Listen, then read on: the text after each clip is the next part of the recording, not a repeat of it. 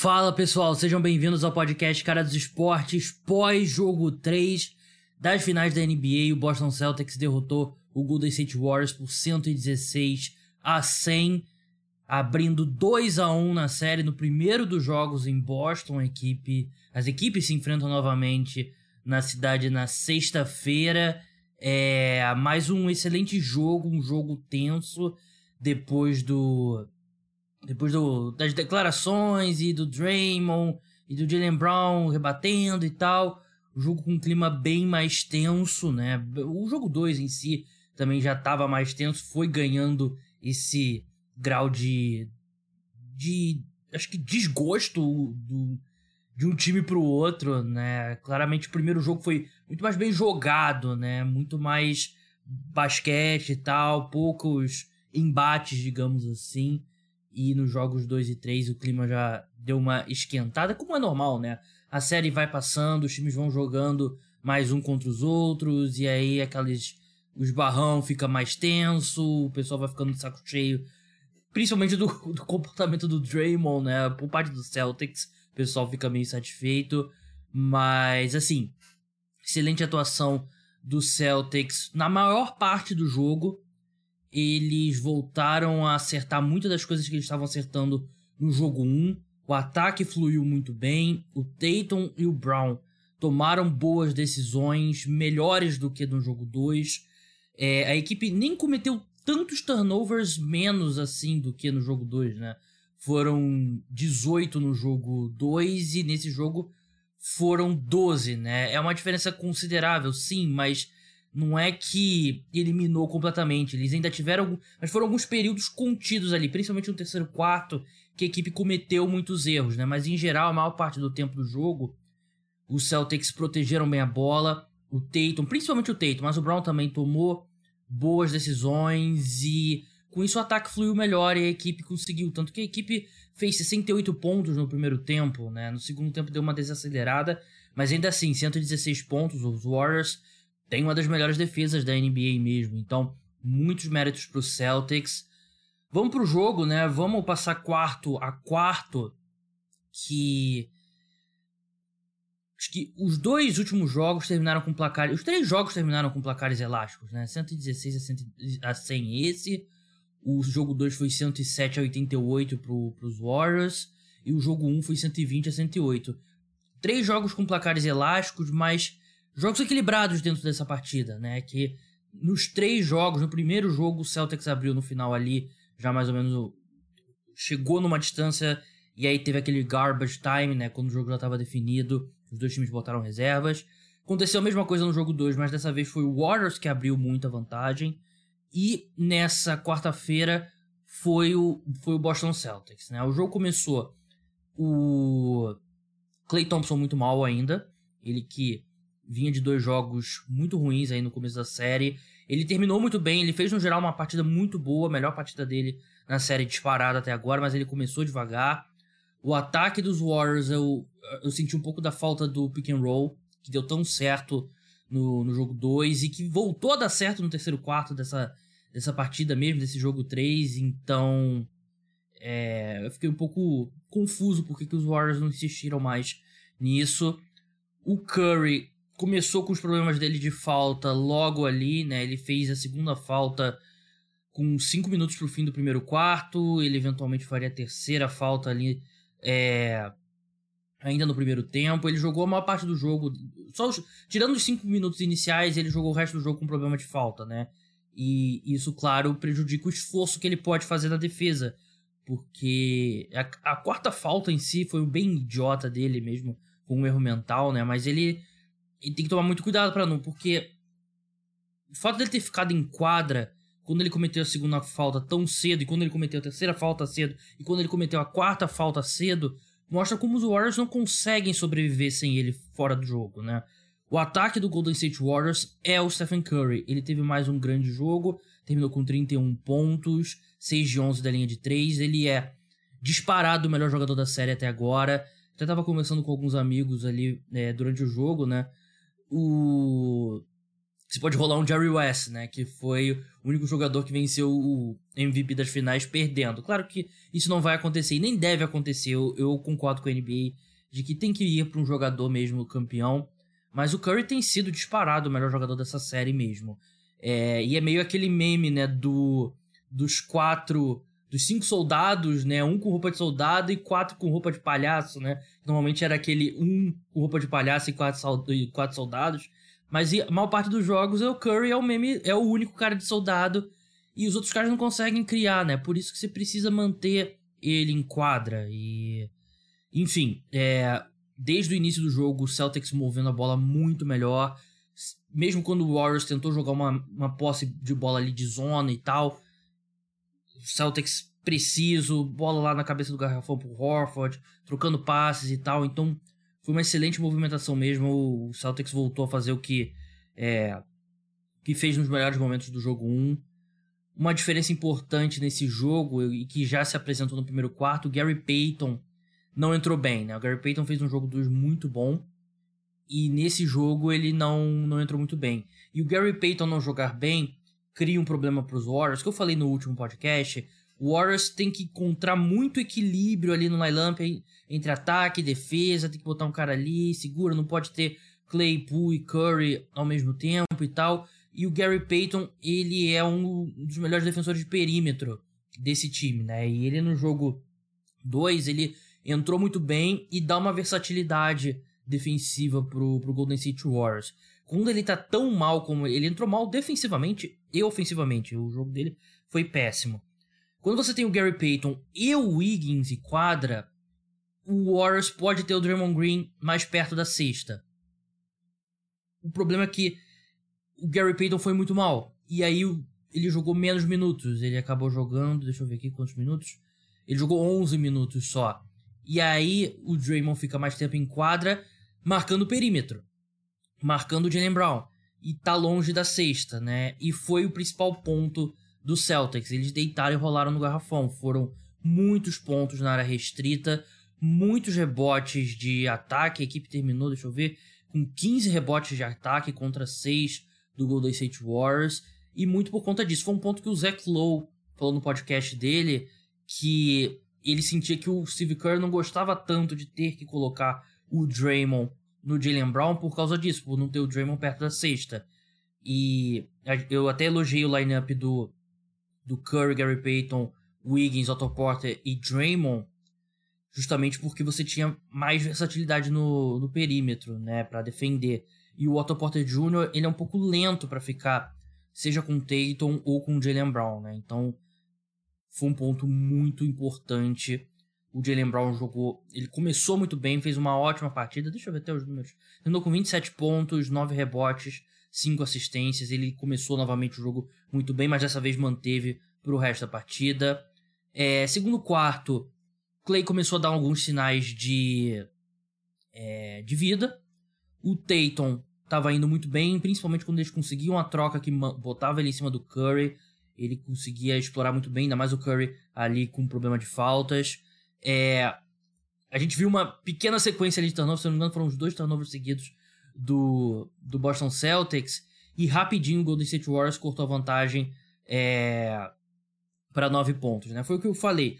O Celtics controlaram muito bem, conseguiram segurar muito bem, é, proteger melhor a bola, usando um termo de futebol americano, mas teve ali esse esse espaço de tempo ali, foi um minuto, né? E teve o terceiro quarto que eles cometeram muitos turnovers, e foi ali que o, que o, o Warriors atacou. Mas ainda assim a equipe conseguiu sossegar, né? Conseguiu acalmar. O jogo estava correndo muito rápido, muitas posses de bola, muitos arremessos ali cedo no, no relógio.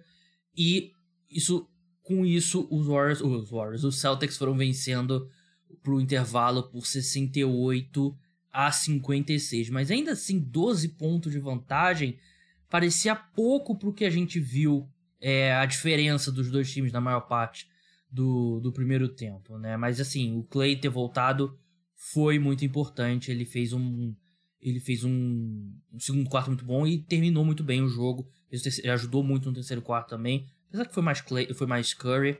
Mas enfim. Vamos pro segundo tempo. No terceiro quarto, a gente sabe, né, o terceiro quarto da morte do, do Golden State Warriors, né? O, acho que é algo que tá na mente do Boston Celtics também, porque os momentos que o, os Warriors conseguem dominar, fazer aquela avalanche que a gente vê o, Cel o Celtics, vê o Warriors fazer com frequência, é quando o Celtics comete muitos erros. E foi assim no terceiro quarto do jogo 1, no terceiro quarto do jogo 2, e parece que parece algo mental, né? Assim, o Celtics, ó, a gente tem que tomar muito cuidado, terceiro quarto eles vão vir e tal, mas parece que isso deixa o Celtics um pouco, sei lá, sentindo o peso, né, dessa dessa estatística, e foi exatamente o que aconteceu novamente, né? Não foi no nível do jogo 2, mas os, os Warriors venceram o quarto por 33 a 25. Foram pro último quarto, quatro pontos atrás do placar. Chegaram a virar o jogo do durante o terceiro quarto. Chegou a estar 83 82 com 4 minutos pro fim do terceiro quarto. Ali, os Warriors começaram a usar mais o pick and roll. E a gente viu alguns erros, né? E do Horford, que eu elogiei que ele cometia esse erro menos que o, o Robert Williams, mas o Horford indo muito para trás no pick and roll, né? Em vez de buscar o Curry lá na frente, você tem que ir lá na frente e depois se recuperar, porque você não pode dar espaço pro Curry. E foi assim que o Curry cresceu também no jogo. É, a equipe, como eu falei, a equipe chegou a estar tá vencendo no terceiro quarto, mas aí foi pro, pro último vence, é, perdendo por quatro pontos. Começa o último quarto, Andrew Wiggins, Draymond Green e Curry com quatro faltas e acho que dá um diminui um pouco a intensidade da defesa do, dos Warriors, né? São três jogadores titulares importantíssimos, o Wiggins muito importante na, na marcação do Tatum. Golden State continuou sendo destruído no garrafão e assim, você olha pro, pro box score aqui, né, para as estatísticas, o Kevin Looney jogou 17 minutos. E uma coisa que você pode pensar, ah, o Kevin Looney precisa jogar mais. Mas o Kevin Looney também, mesmo quando ele estava em quadra, o Celtics estava encontrando muito espaço perto da cesta, né? E muito por conta da movimentação, muito por conta do atleticismo do Boston Celtics, né? Porque os jogadores mais velozes, mais altos, mais fortes que o do Golden State Warriors, né? Não tem... É, você pode compensar muita coisa com esquema e tal, mas não dá para ensinar os jogadores do Golden State Warriors a serem mais fortes e mais altos, né? E, então não acho que foi o Kevin Looney ter jogado poucos minutos que fez o como se tivesse sido uma decisão consciente dos Warriors, ah, vamos colocar um lineup pequeno em quadra e tal, vamos viver com os problemas no garrafão. Não, mesmo quando o Kevin Looney esteve em quadra, é, a gente a gente viu os Warriors sofrendo na, na defesa, o Jalen Brown foi importante defensivamente também, desacelerando o Clay, né? O Clay, como eu falei, ele teve um jogo muito bom, né? Depois do primeiro quarto ruim. 25 pontos, 5 de 3 da linha de 5 de 13 da linha de 3 pontos, 7 de 17, acertou, conseguiu. O fato dele chegar seis vezes à linha de lance livre mostra um cara mais ativo, um cara mais agressivo atacando a sexta, né, que os Warriors precisam muito. É um sinal positivo o Clay voltar a ser o Clay pelo menos por um pelo menos por dois quartos e meio, né? Que foi basicamente o que aconteceu. Porque sem o Clay é muito peso nas costas do, do Curry. E assim, o Curry, como eu falei, tá fazendo uma série fantástica. Mas os Warriors não vão vencer essa série sem o Clay jogando no melhor nível possível. E não tem ataque. Com os dois jogando bem, é uma série mais equilibrada. Mas não tô nem dizendo que os Warriors levariam uma vantagem, né? Eles precisam do Clay para equilibrar mesmo a, a série, né? E no último quarto, pra gente encerrar o jogo de hoje, os Celtics voltaram a cortar os turnovers, venceram bem, com dois minutos e meio mais ou menos o Steve Kerr tirou os titulares de quadra. Uma vitória muito importante pro, pro Boston Celtics, 2 a 1 confirma o primeiro dos mandos de quadra. E assim, é, é, como eu falei no, depois do jogo 2, né? Uma série é basicamente um jogo de blackjack, né? Que você joga uma carta, muda tudo. E eu saio do jogo 3 mais pessimista pro Golden State Warriors do que eu saí do jogo 2 pro Boston Celtics. Claro que tinha o fato do Celtics já ter vencido um jogo em São Francisco, né? Venceu o jogo 1. Boston, Boston confirmou o primeiro dos jogos em Boston E os Warriors ainda vão ter oportunidade no jogo 4. Mas a questão do tamanho do Celtics, do atleticismo do Celtics, preocupa. Principalmente no perímetro. É...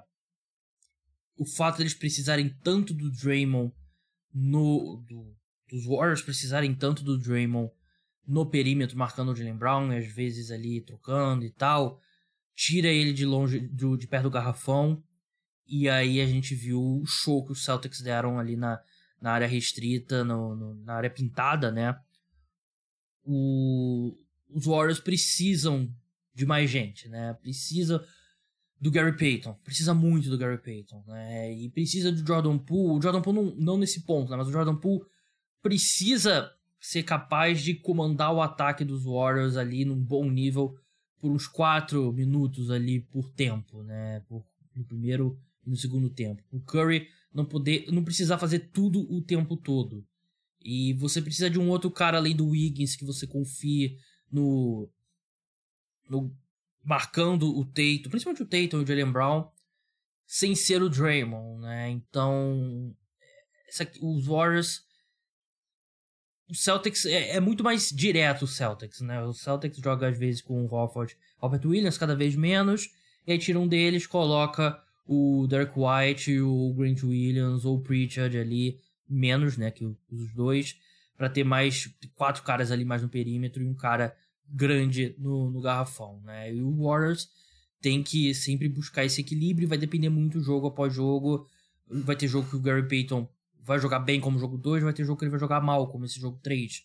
É, o Otto Porto Jr., ele vem, vem até fazer uma boa série, né? Mas a questão da velocidade dele não torna ele um cara é, uma boa opção para marcar Tatum e, e Jalen Brown, né? E claramente eles não confiam no Kuminga para esse momento, né? E nem deveriam, né? O Kuminga é um dos jogadores mais jovens da NBA como um todo. Então, é, assim, tem muito talento ainda nesse time do Golden State Warriors. Acho que em termos de talento são dois times é, razoavelmente equilibrados. Mas os Warriors estão procurando mais respostas do que o Boston Celtics. Os Celtics, é, eles deram um sinal nesse jogo 3 que quando eles não estão se prejudicando com turnovers, eles são um time melhor. E o Warriors precisa de mais ainda. Precisa ainda encaixar mais opções ali, principalmente defensivamente, para para vencer jogos nessa série para lutar pelo título. É, acho que os Celtics hoje, não vou dizer franco favorito, mas os Celtics são favoritos ao título. E. Mas é, pode tudo mudar no jogo 4, né? O Clay e o Curry podem combinar para 60 pontos no jogo 4. Celtics sem qualquer resposta para eles e o Kevin Looney destruir no garrafão ali, conseguir muitos rebotes ofensivos, defensivos e ter, sei lá, sete rebotes ofensivos e quatro tocos e mudar tudo, né? Mas eu eu sinto que o Warriors para vencer um jogo contra o Celtics precisa fazer várias coisas encaixarem, né? Enquanto o Celtics tem uma margem de erro um pouco maior.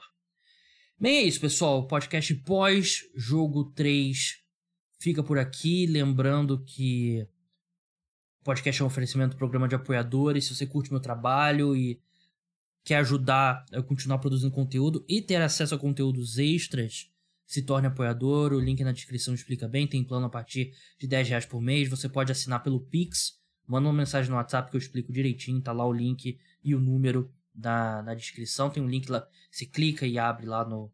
Ao menos que você esteja escutando no Google Podcast. No Google Podcast não deixa o hiperlink, né? Mas no Spotify, na Apple tem o hiperlink. Você clica ali, hum, abre a janela do WhatsApp.